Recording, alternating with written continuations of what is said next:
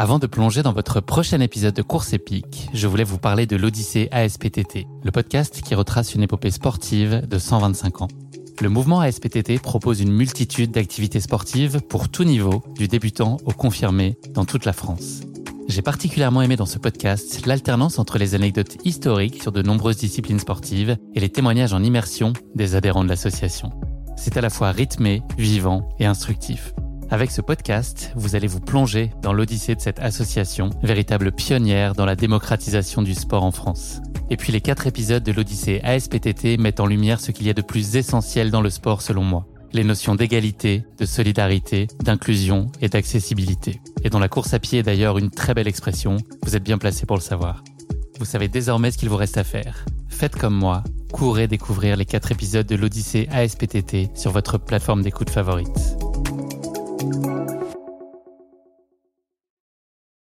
Salut, c'est Guillaume. Je vous propose de découvrir un extrait du prochain épisode de Course épique. Course épique, c'est chaque semaine un invité, une course, une histoire hors du commun. Je vous donne rendez-vous tous les mercredis pour découvrir un nouvel épisode et vivre une grande et belle histoire de course. Mais avant ça, place à un extrait de notre prochain épisode. Ma vie d'entrepreneur, en fait, y a pas, y a pas, on n'a pas de cadre, on n'a personne pour euh, nous booster. Et il faut en fait trouver la force pour aller euh, jusqu'au bout des choses. Et c'est une force que j'arrive à trouver, euh, je pense, grâce à la course à pied. Ça m'a vraiment aidé à forger mon, mon mental et à me discipliner, justement. Est-ce que l'inverse est vrai aussi? Est-ce que ton, ton activité d'entrepreneur t'aide? Exactement. Oui, c'est vraiment, c'est vice versa. et je pense que ça m'a vraiment forgé dans ma vie d'entrepreneur, mais dans ma vie de coureuse à pied aussi. Et puis, je dois dire aussi que la course à pied m'aide aussi dans mon métier de, pas que d'entrepreneur, mais le métier de pompe funèbre euh, en soi. Parce que c'est vrai que ben, voilà, je vois des situations quand même qui sont très tristes, avec notamment des, jeunes personnes qui, décèdent. Et pour moi, c'est un peu un sanctuaire. J'ai terminé une journée, je peux avoir vécu des choses très très lourdes et la course à pied m'aide en fait à me, enfin c'est un peu comme un, un, refuge.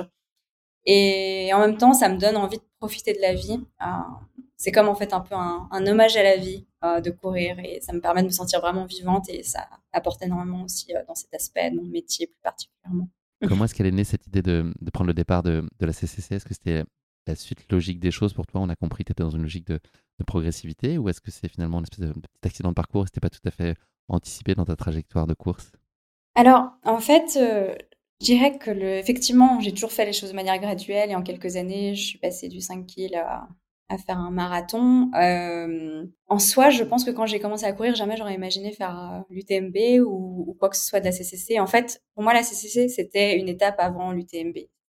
Mais c'est vrai qu'il y avait un peu cette quête de l'UTMB derrière tout ça, mais qui est pas venue tout de suite du tout. La première fois que j'en avais entendu parler, c'était, euh, je crois, quand euh, Caroline Chavreau, qui était ma prof d'histoire au lycée. Je ne connaissais pas cette carrière. Ok. Mmh oui, c'était en fait elle a pendant toute sa carrière professionnelle, elle avait un emploi à, côté et Caroline euh, Chavreau, euh, elle avait gagné en 2016 et quand je l'avais vue gagner, je n'oublierai jamais. En fait, en même temps cette année-là, il y avait une collègue qui avait fait ce couriste à l'UTMB puis on a commencé à parler de tout ça et, et moi pour moi c'était vraiment en fait une course réservée aux élites et aux fous. Et avec le temps, bah, je pense que c'est toujours réservé aux fous. Mais je me dis aussi que c'est plutôt aussi des quoi, enfin il y a clairement des coureurs lambda qui sont capables de le faire et qui le font. Et, je m'étais un peu dit avec le, temps que oui, un jour, je le ferai. Par contre, je m'étais plutôt dit que je le ferais avant mes, enfin, avant mes 45 ans. Je voulais me laisser le temps, vu que j'avais toujours fait les choses de manière plutôt euh, progressive. Et puis, euh, et puis, je me suis dit, voilà, euh, comme ça, je, vu que j'avais déjà fait plusieurs 20, 30 kills entre elles, je me suis dit, bah voilà, je ferai plusieurs 50, après je ferai plusieurs 100, et puis un jour, peut-être, je ferai les TMB voilà, sans vouloir faire non plus n'importe quel trail comme le marathon. Pour moi, c'était important de faire quelque chose un peu euh, prestigieux et je trouvais incroyable de, me dire que j'allais faire peut-être un jour le tour du Mont Blanc. Et, il y avait un peu cette, cette, euh, cette quête. Et en 2022, j'ai, avec euh, mon amie Stéphanie, on, a été, on était bénévole à Trien et on s'était dit à ce moment-là, bah, l'année prochaine, 2023, on fera l'OCC. Et on est parti là-dessus. ok, j'ai fait plusieurs 30 km. maintenant, il est temps de passer à l'étape supérieure et tout. Puis quelques jours après qu'on ait fait bénévole, elle me, dit écoute, en fait, euh, j'ai regardé euh, et moi j'ai déjà l'index euh, pour faire les 100, donc faire la CCC. Puis j'étais ok. Félicitations. tu me raconteras. et en fait, voilà, elle me dit bah écoute, débrouille-toi, pour avoir aussi les points nécessaires.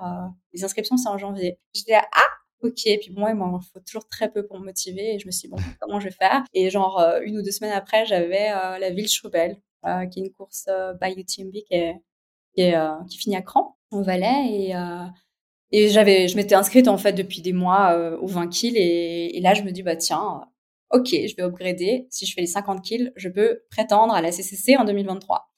Et en fait, voilà, je me suis dit, j'y vais. Je n'étais pas, pas préparée. Hein. Du coup, j'étais plutôt préparée pour un 20 kills.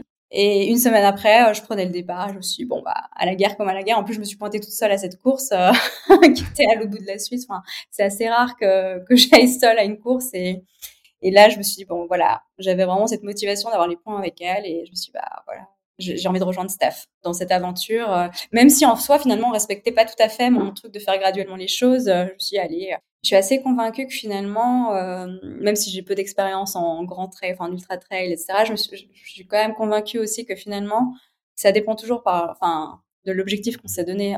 si par exemple demain tu me dis, tu fais 10 km, je vais faire 10, je vais pas en faire 20, même pas 11, parce qu'en fait, c'est ce qui est prévu ce jour-là et ton cerveau, il s'est complètement préparé à, faire la distance qui a été prévue et, et, je me suis dit, bah oui, je pense que les 100, je peux les faire. Je me suis dit ça.